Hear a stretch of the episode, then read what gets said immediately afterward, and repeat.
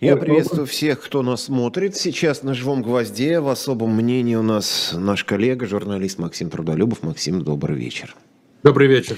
Ну и, соответственно, для тех, кто нас смотрит в записи, тогда вот добрый день, доброй ночи, доброе утро. В зависимости от того, когда вы все это будете смотреть. Не забывайте ставить лайки и всякими прочими способами распространять это видео, поддерживая наш канал, за что мы вам заранее благодарны, да и всем, кто нас поддерживал до сих пор, благодарны, разумеется, также. Ну что, давайте начнем. Знаете, как это, когда не знают, о чем говорить, говорят о погоде, да, когда э, надо начать с чего-то такого эпохального, смотрят в календарь и видят, что, например, сегодня 9 месяцев – с момента начала того, что на нашей территории, на территории Российской Федерации называется специальная военная операция, которая проходит на территории Украины, но тем не менее.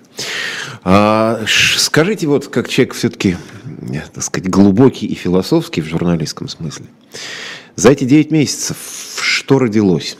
В общественном смысле, в политическом, в человеческом, вот по вашим наблюдениям, по вашим ощущениям? А, вы знаете, пока я вижу, что, э, что только то, что умирало, если честно, простите за такое, на нескольких уровнях. То есть я понимал довольно рано, э, что происходит, еще до того, как началась война э, полномасштабная. Э, потом, когда началась, было ощущение, что ну, например, если говорить о том, что много людей переживали это в России, в смысле русские, да, россияне, эм, и было ощущение, что люди стали думать о том, как вот мы теперь, как мы здесь, как мы, те, кто остались, те, кто уехали. Вот, и это было очень сильное, как мне казалось, э, общее такое ощущение, э, которое могло как будто бы к чему-то привести. И это был э, март, апрель, может быть, май. А потом это исчезло. Ну, это а, совершенно субъективно. И сейчас мы все, каждый сам за себя в каком-то смысле. Э, это то, то, что я вижу. Э, я могу ошибаться, но это то, что я вижу, э, что люди в каком-то смысле начинали с того, что давайте делать что-то вместе, а пришли сейчас к тому, что давайте делать все по отдельности, каждый сам, один. Это не значит, что люди не чувствуют, это не значит, что это не больно, но меня, меня мое чувство такое, что э, очень атомизировалось э, и разра... Э, как бы раздробилось э, сообщество. Слушайте, Здесь... ну а и... разве это сейчас произошло? Разве у нас не было такого ощущения, что у нас вообще общество, то, что у нас с общественным мнением и общество как таковое, оно вообще было разве у нас? Не знаю, за последние 20 лет, а может быть даже и больше – Потому что у меня последнее ощущение вот от общества, это уже такие юношеские, почти детские воспоминания, вот эти там 100-тысячные митинги в поддержку перестройки или в поддержку Ельцина, или даже выходили, смешно сейчас вспоминать, 500 дней программы Явлинского, выходили тоже там по 50, по 60, по 100 тысяч человек выходили в Москве, потому что это вызывало интерес. А потом у нас получилось так, что на митинги условной оппозиции приходило тысяч тридцать, это считалось много, на провластные митинги людей просто там собирали за отгулы за 500 рублей или там под страхом чего-нибудь.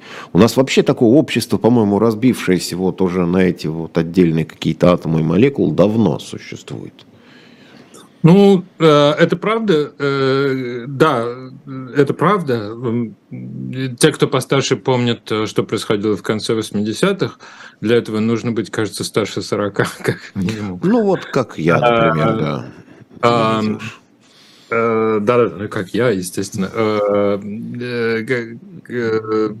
Вот, но у меня было какое-то чувство, помимо ужаса по поводу войны э, в э, марте, например, что вроде бы существует, как бы общество начинает собираться. Возникло сразу несколько проектов, например. Это было как такие символические вещи.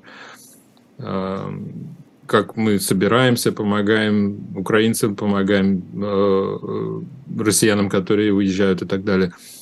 Э, и проекты существуют до сих пор, но вот этот пафос э, действия совместного, он ушел. Это мое субъективное, не знаю, может быть, я не прав.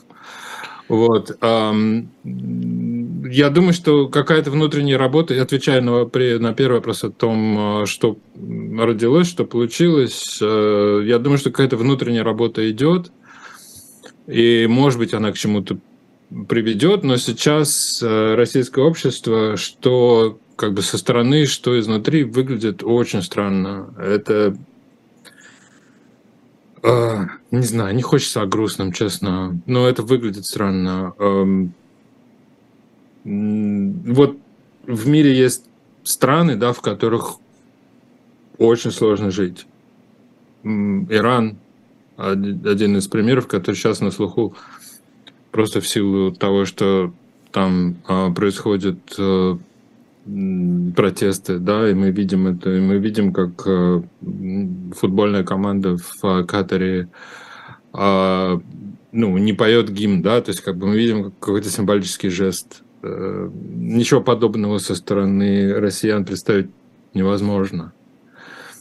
Э, а Иран очень, очень жесткая система, ужасно репрессивная, там убивают Э, там приговаривают к смерти за протесты некоторых. А, то есть это, это жуть. Ну, плюс там а, еще а... сильный религиозный подтекст у всех этих вещей, потому что там религиозная власть, не просто тоталитарный режим, а это еще тоталитарно-религиозный режим. Да, э, да, да. Э, Турция недалеко э, от России находится ровно через э, Черное море. Там э, так получилось, что э, это маленькая личная такая история. У меня э, мой друг, давний друг, он из Турции, э, он занимался много-много лет такими вещами примерно, знаете, как в России вот организация там лекций, каких-то просветительских э, программ, э, вот. То есть ни, ни, ничего похожего на какую-то там даже политику или борьбу. Нет. Вот. Э, и его приговорили к 18 годам в тюрьме за абсолютно это сфабрикованное дело. Где-то он там появился еще давно, довольно-таки во время э, э, одной из протестных акций в прошлом. Вот. И человек вот э, сейчас в тюрьме. Э, и там очень много таких. Э, очень много тех, кто уехали. Журналисты, академики, люди самых разных профессий тоже. Э, но очень много кто не уехал и продолжает работать э, в Турции сегодня. И там существует какая-то активная жизнь. Вот, это, это тоже э, пример, да, так тоже по субъективной оценке. Турция живее, турецкое общество живее российского, мне так кажется. Смотрите, ну не странно ли это вообще? Сами режимы более жесткие, и режим Эрдогана, наверное, все-таки более жесткий, чем режим Путина. И иранский режим тем более более жесткий, потому что у нас, у нас есть иностранные агенты, но у нас иностранных агентов пока не сажают и пока не расстреливают. У нас, да, да. у нас Навальный, который по факту отбывает пожизненный срок, просто там раз, выдаваемый ему, что называется, в рассрочку. Но таких людей, как Навальный, их не тысячи. Мы все, они там почти наперечет. У нас ограниченные там, возможности там, ЛГБТ или кого-нибудь, там практически невозможно упоминать, но опять же за это там нет еще уголовной статьи там, за мужеложество, как была при советской власти.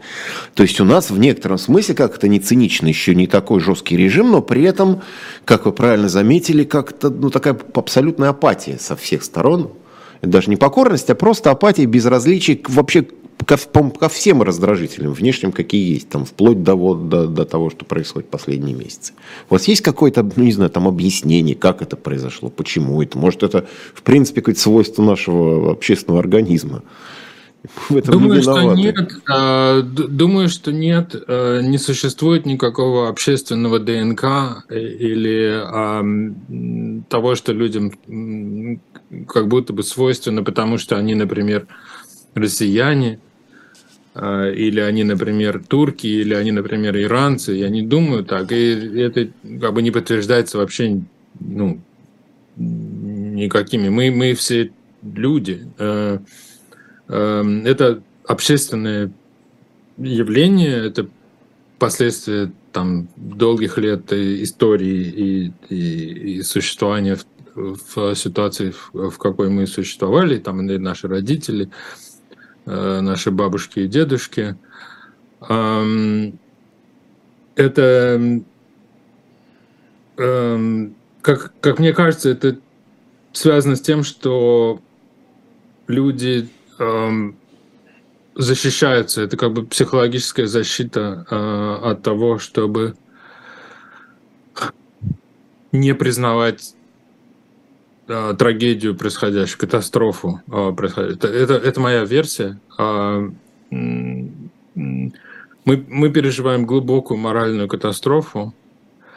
Э, люди э, за ну, допустим, будем говорить, последние 20 лет э, узнали, что можно жить лучше в материальном смысле, э, возникло много разных возможностей по работе и возможностей как-то хоть что-то как бы улучшить свою, свой быт, свою ситуацию э, жизненную.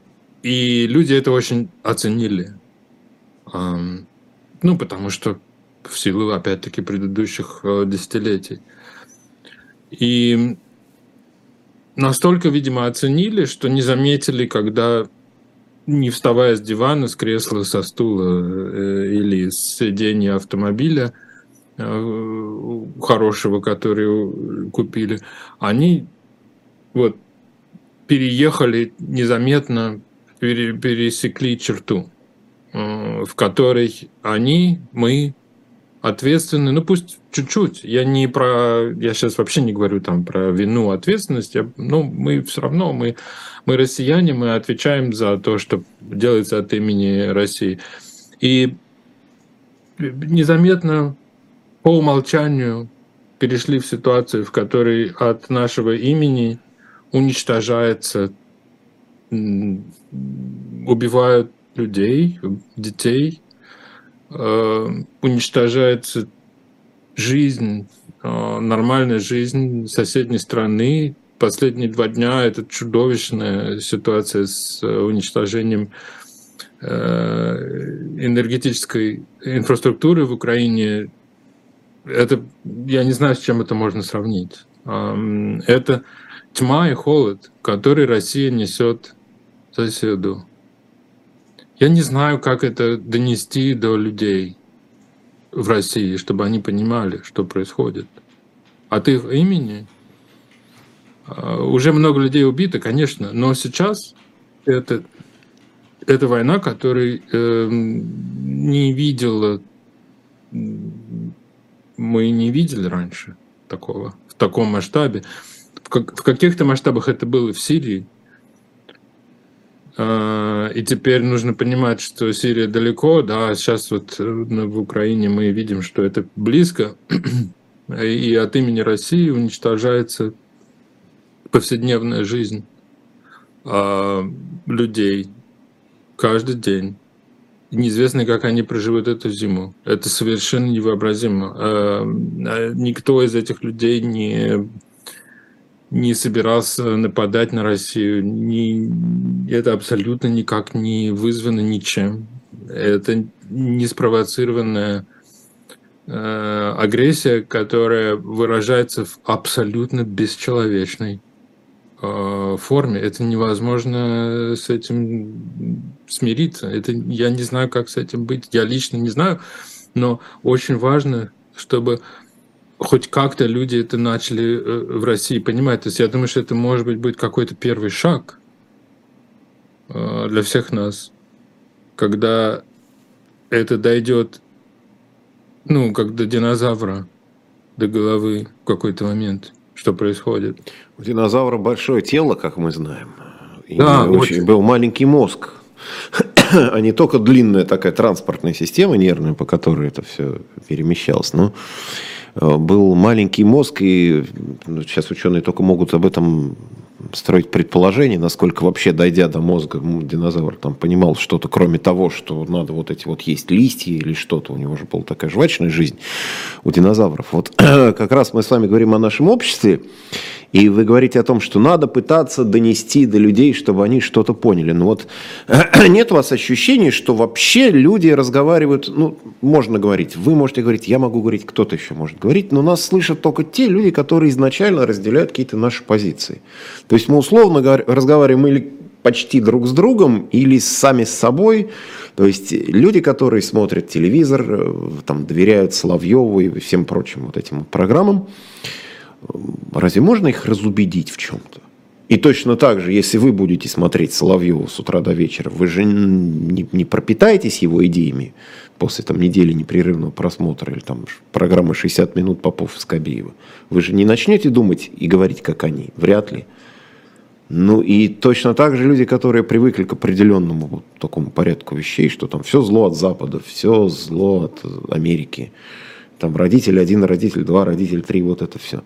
Разве рассказывая этим людям, что это не так, можно их переубедить? Есть у вас ощущение, что это вообще в принципе возможно?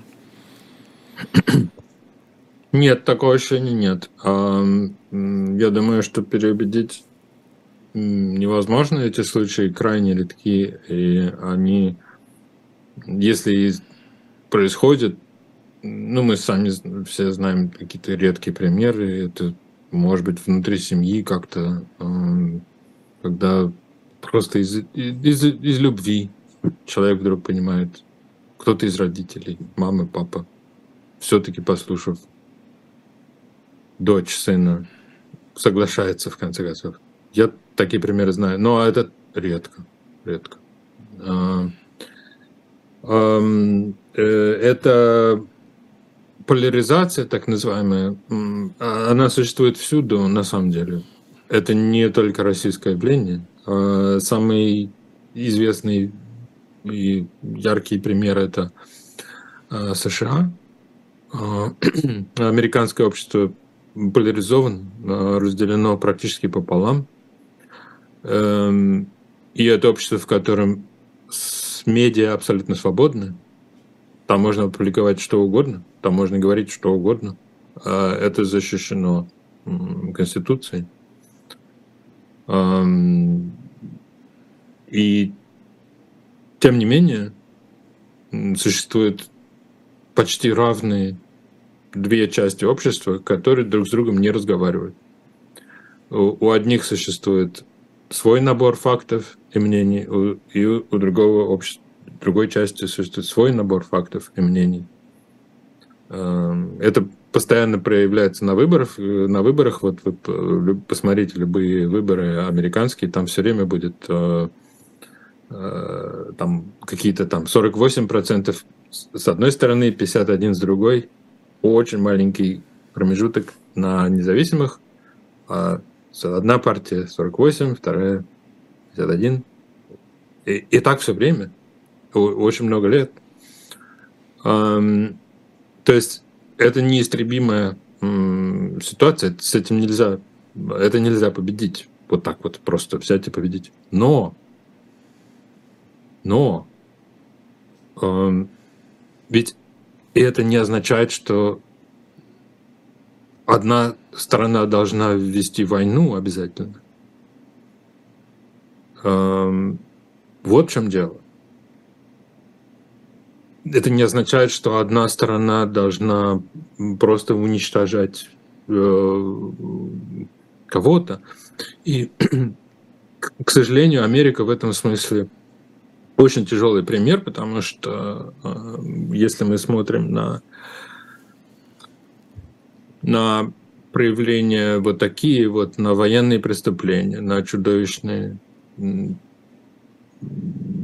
вещи, которые сильное государство может совершать э, в мире. Мы видим, что Америка тоже в этом участвовала. Э, и, и к сожалению, это как бы не, не до конца признано в мире, потому что мир разделен тоже, и люди вынуждены иногда мириться с тем, что кто-то там обладает правом силы. А, вот. И мы сейчас находимся в ситуации, когда Россия попыталась, попыталась, по примеру Америки, по сути, заявить свое право силы. Вот. И это привело вот к тому, где мы находимся. То есть это, с одной стороны, а, такой вот моральный провал, с другой стороны, еще и неспособность действовать по-настоящему. Слабая армия, а, провал а, за провалом. И то есть это как бы одно на другое. Мы такая провалившаяся Америка а, сейчас. Ну, про Америку у вас был просто буквально на днях любопытный текст, о котором я хотел с вами чуть попозже поговорить. Я просто сейчас на, что называется, на 30 секунд рекламы здесь прервусь. А, для тех, кому интересно, shop.diletant.media вот эта вот любопытная книга называется «Некто Гитлер. Политика преступления. Себастьян Хафнер». Ну, не так дорого всего. Зато с печатью F можно купить в магазине дилетанта, в интернет-магазине, естественно. Ну и, в общем, что называется, никогда не теряющая актуальность литература. Так что посмотрите, выберите, купите. Ну опять же, поддержите таким образом и дилетанты, и нашего гостя тоже. Вот, я хотел Макси, с Максимом Трудолюбовым, мы продолжаем разговор, и я хотел вернуться к вашему тексту про Вьетнамскую войну и Соединенные Штаты. Как не просто Соединенным Штатам было, в, э, ну то есть начать войну всегда проще, гораздо сложнее ее заканчивать. Хотя любая война заканчивается миром и переговорами, так или иначе. Или перемирием, по крайней мере, как у нас вот с э, Японией, или там как у двух Корей между собой. Мирных договоров нет, но и боевых действий тоже нет. А, вот у вас любопытный текст, я не прошу вас его пересказывать, но в нескольких словах все-таки просил бы к нему вернуться вот для нашей аудитории. Каким образом Америка решила проблему войны во Вьетнаме? Войны несправедливой, которая была несправедливо начата, и не спровоцирована, еще много всяких разных параллелей с, с современностью в том числе. Как Америка эту проблему решила и почему ей было это сделать в чем-то сложнее, в чем-то, может быть, легче, чем нам? Um, да, um, это один из эпизодов холодной войны. Когда мы говорим слово холодная война, а считается, что это как бы не совсем война. Но это на самом деле была война. А Корейская война, Вьетнамская война одна из самых чудовищных э, в, в это время. Эм, эм, американцы ввели, начали полноценное вторжение при президенте Линдоне Джонсоне, эм, считая, что это как бы так же, как и Корейская война, была война идеологическая против коммунизма. Считалось, что если там победит север, то, значит, все рухнет, не знаю, настанет какой-то там мировой коммунизм. Вот. И американцы ввели войска. Очень много параллелей с тем, что происходит сейчас. Тогда армия в Америке была призывная, была мобилизация. Народ абсолютно не хотел служить. Люди убегали, отказывались. Было огромное количество тех, кто либо избегал призыва, либо дезертировал.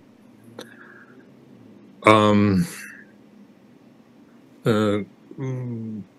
даже по раз, даже по количеству жертв э, со стороны США э, и размер, э, приблизительный размер военной группировки на пике событий к концу 60-х годов, там к 69 году, это все сопоставимо с тем, что сейчас происходит э, э, в Украине.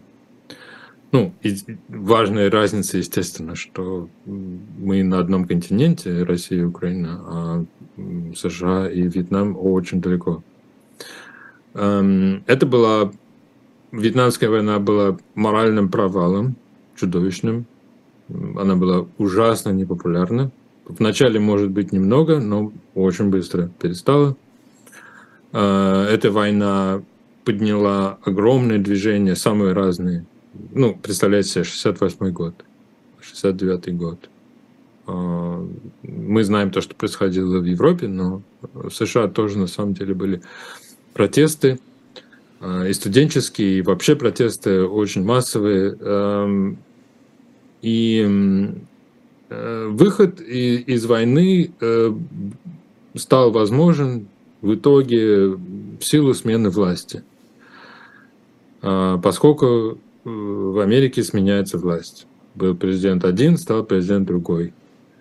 А Джонсон не мог, пытался, но не мог по-настоящему закончить э, войну, собирал несколько раз э, разные советы, был такой совет мудрых, а, разные были планы, как это сделать, выйти из войны чрезвычайно тяжело, спасти лицо, как вот мы начали войну, теперь мы сами как бы проиграли, выходим. Ужасно. Для политика. Для политика. Но Джонсон сказал, что он не пойдет на следующие выборы, и не пошел. На следующих выборах в 68-м, конце 68-го, с э, приходом к власти в 69-м, выиграл э, Никсон, который э, и тут как бы историческая ирония, да, как бы Джонсон э, в американской мифологии хороший президент, потому что при нем а, было принято очень много законов в пользу признания гражданских прав, в том числе афроамериканцев. И как бы в американской мифологии это перевешивает его роль как а, президента войны в Вьетнаме. Никсон плохой президент, потому что... Уотергейт, да. Да, из-за Уотергейта, который произошел позже. Но Никсон был тем человеком, который в итоге вывел э, войска из э, Вьетнама. И в итоге признал поражение, хотя вначале пытался войну довести до конца. То есть э, в данном случае сам факт, сама возможность смены власти, вот эта институциализация смены власти – и в каком-то смысле признание ошибок, она помогла США. Э, в том смысле, что да, новый президент, все, он уже как бы не обязан э, отвечать за то, что делал э, следующий президент. Даже наоборот, он говорит, окей, это был прошлый президент, плохой, я из другой партии, к тому же Никсон республиканец, Джонсон демократ. А, все,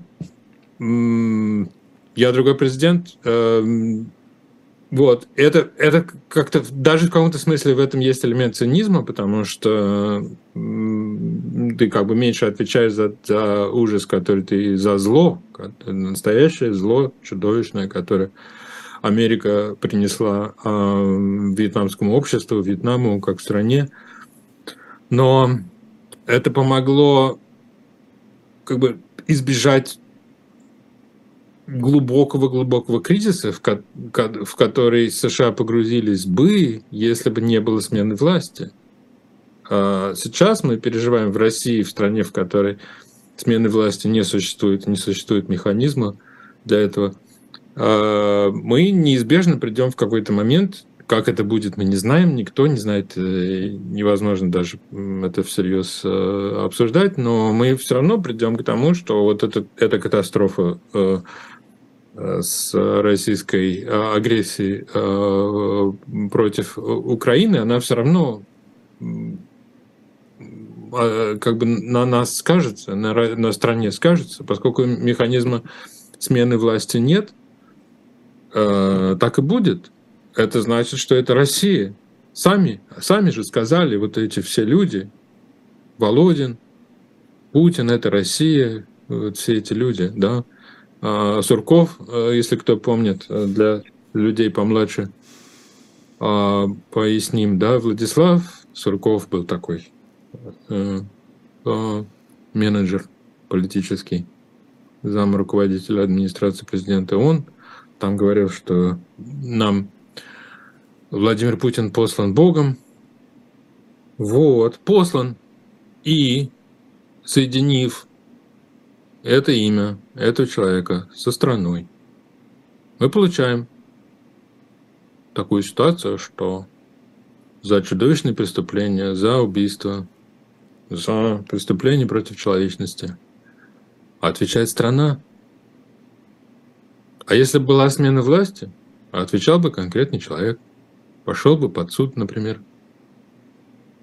А так отвечает вся страна. Такая ситуация. Ну, у нас смена власти это фактически считанное количество примеров, и то они такие э, полувынужденные, то есть не вследствие выборов. Там, мы помним, что уходил, ушел Хрущев, но его ушли. Э, Михаил Сергеевич Горбачев ушел, но он ушел под давлением таких обстоятельств, когда просто сам пост его уже терял смысл. Ушел Борис Николаевич Ельцин, но он уже физически, видимо, не мог просто выполнять дальше свои обязанности, и эта отставка продлила ему жизнь. Но это не один сменил другого в результате выборов, там не республиканцы сменили демократов или наоборот, как в Штатах, или там лейбористы, консерваторы поменялись ролями. А у нас просто вот один царь, как бы он ни назывался, царь, генеральный секретарь, президент. Один царь меняет другого царя. Чаще это было, что называется, вперед ногами или гонка на лафетах, или вот так вот вынужденно под давлением каких-то обстоятельств человек сам меняет. У нас просто нет же вот такой традиции смены власти. У нас поэтому всегда у нас все как бы, и никто не отвечает ни за что, и как бы все за все в ответе. И, не, и непонятно ну, с кого спрашивать при этом. Ну, у нас не коллективная ответственность, как говорит, а коллективная безответственность. Поэтому да, каждый вроде как я и не виноват, я и ни при чем. А вроде как мы все разделяем эту ответственность на на всех, да, на, делим на 140 миллионов. Но вот возвращаясь к американскому опыту, там же очень интересно, э, Америка признала свое моральное, моральное поражение, признала, что эта война была несправедливой.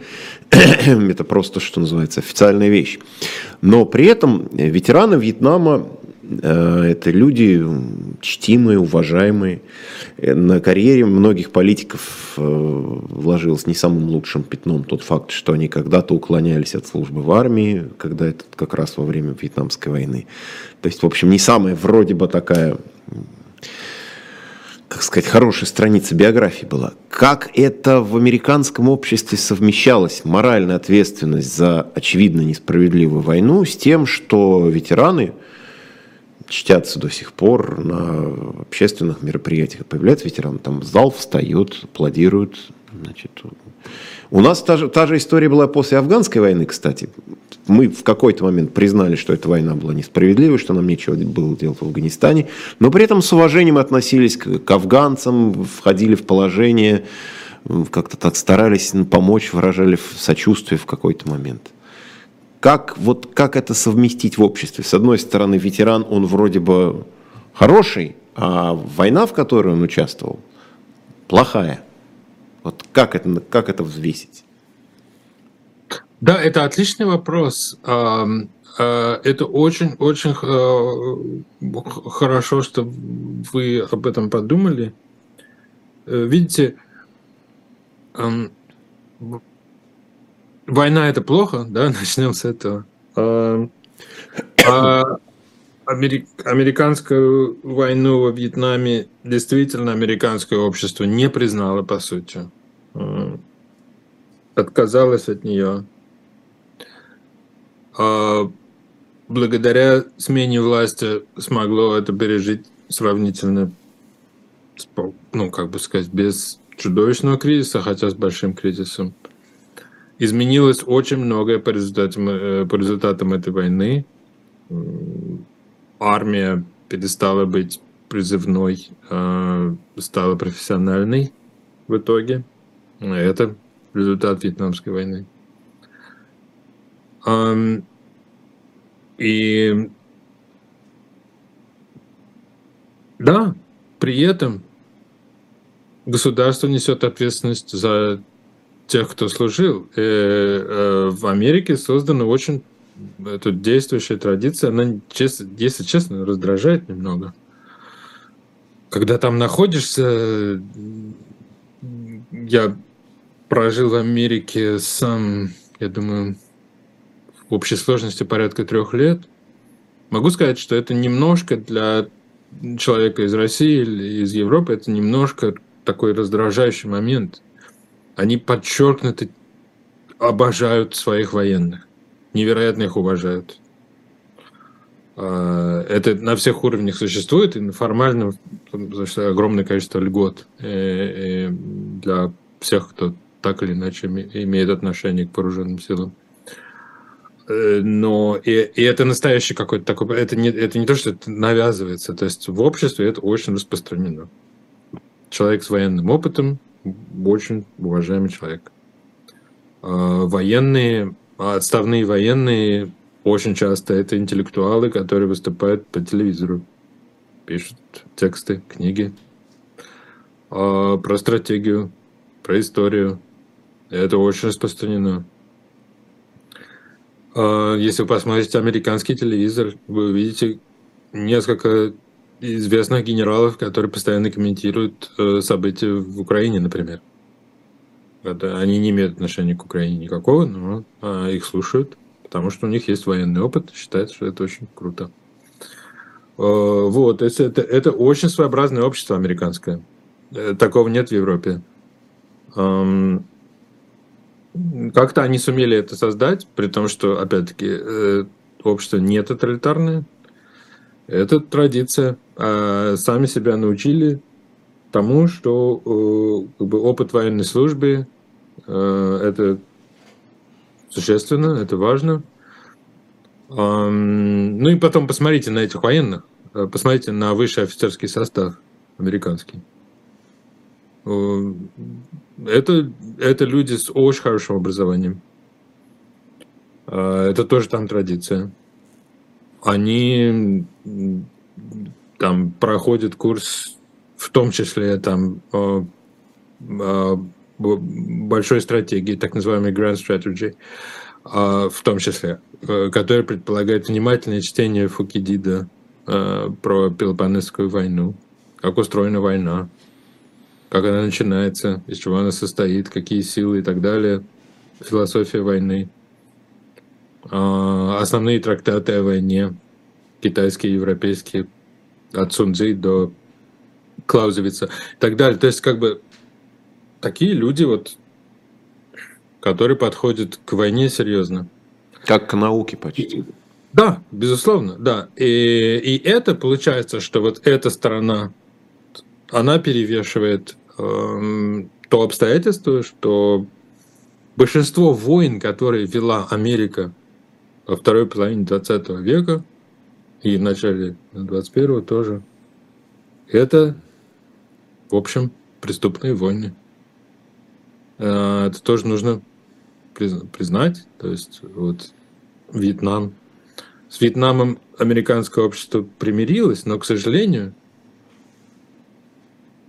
потом был Ирак. Потом это прям был... совсем свежее, это уже в, в эпоху интернета. Да. Э, потом Первая Иракская война, это такая, это, ну, война в прямом эфире, когда это показывал CNN. Просто вот уже тогда все были поражены, стоит камера в ракете, мы видим, как вот она просто попадает в цель. Это тогда да, был да, такой шок. Э, да, и, и это, я не знаю, если у меня есть вот э, пара минут. Есть, конечно такую вот странную вещь, да. Смотрите, когда мы говорим про память о преступлениях, о войне, э,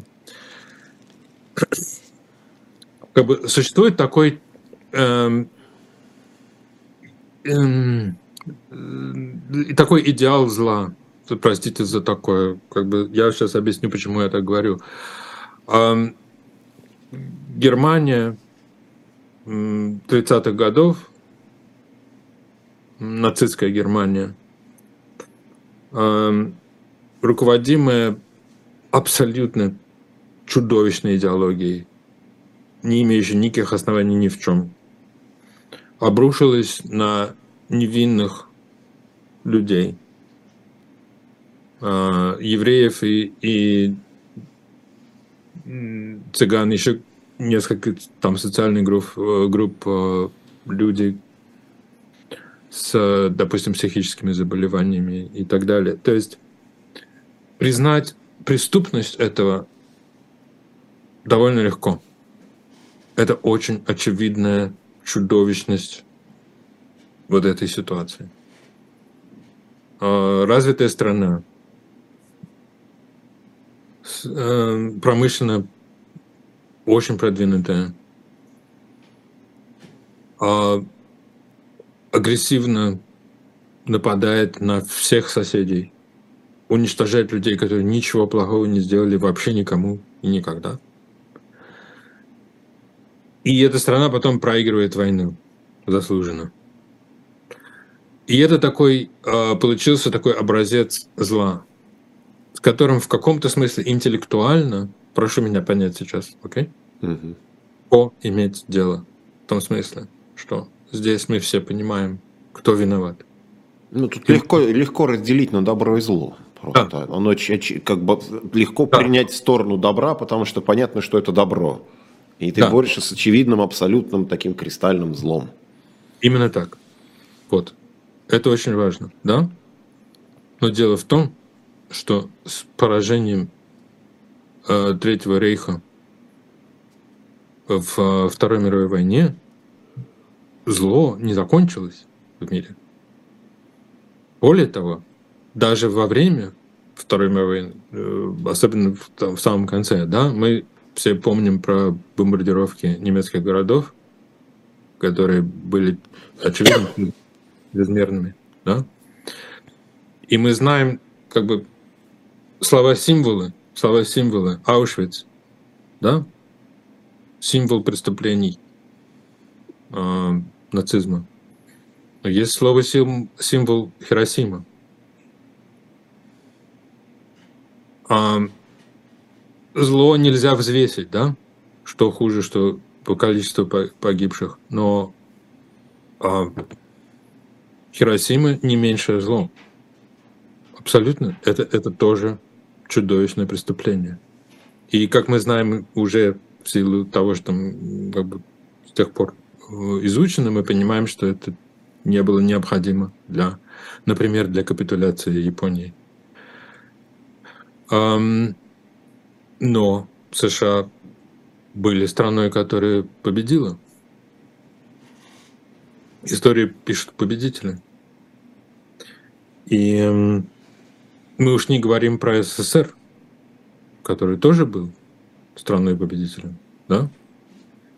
И если Аушвиц стал символом, словом-символом чудовищных преступлений против человечности – для всего мира практически, да, то ГУЛАГ, ну, у нас нет какого-то такого одного слова, да, какого-то названия, да.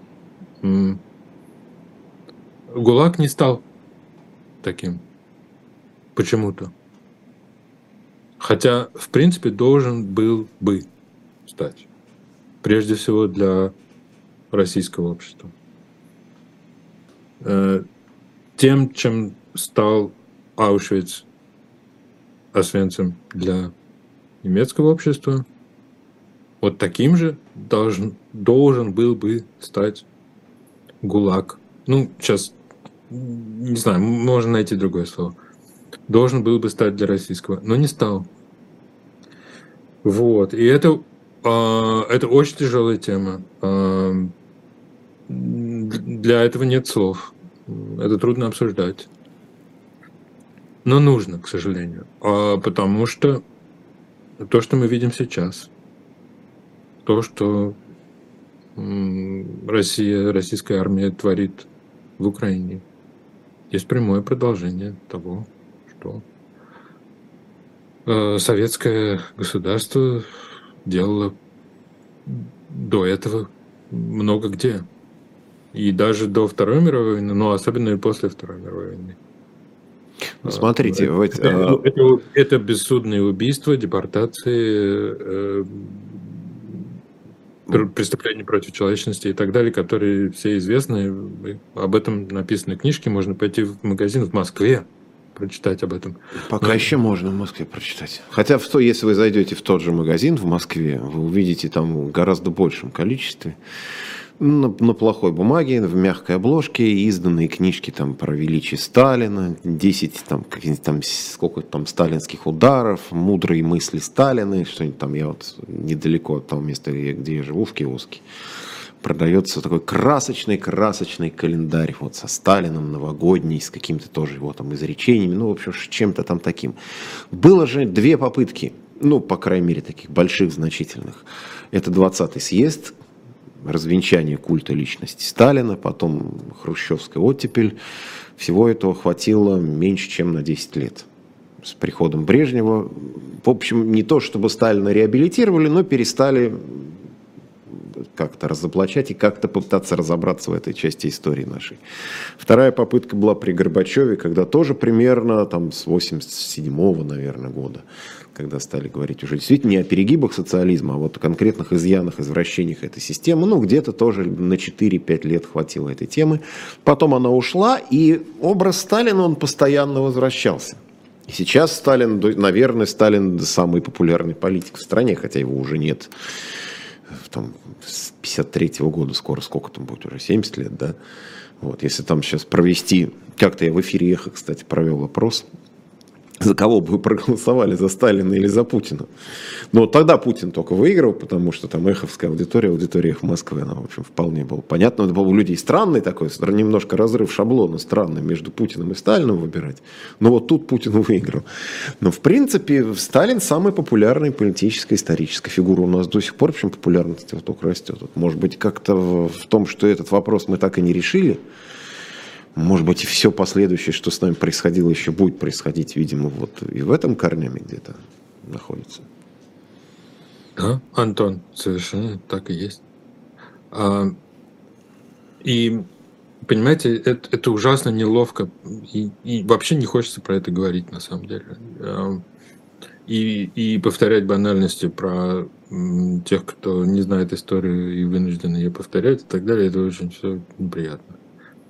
Эм, то, что делал Хрущев, не было на самом деле совершенно не равно тому, что происходило с,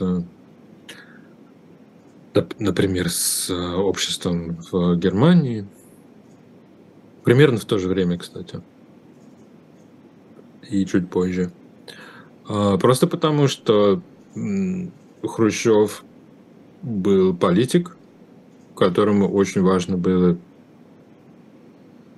защитить себя как политика и высветить себя на фоне предыдущего правления. Это была типичная история про то, что прошлый был злодей, а я хороший. Это, это много где происходит, это совершенно не российское изобретение, но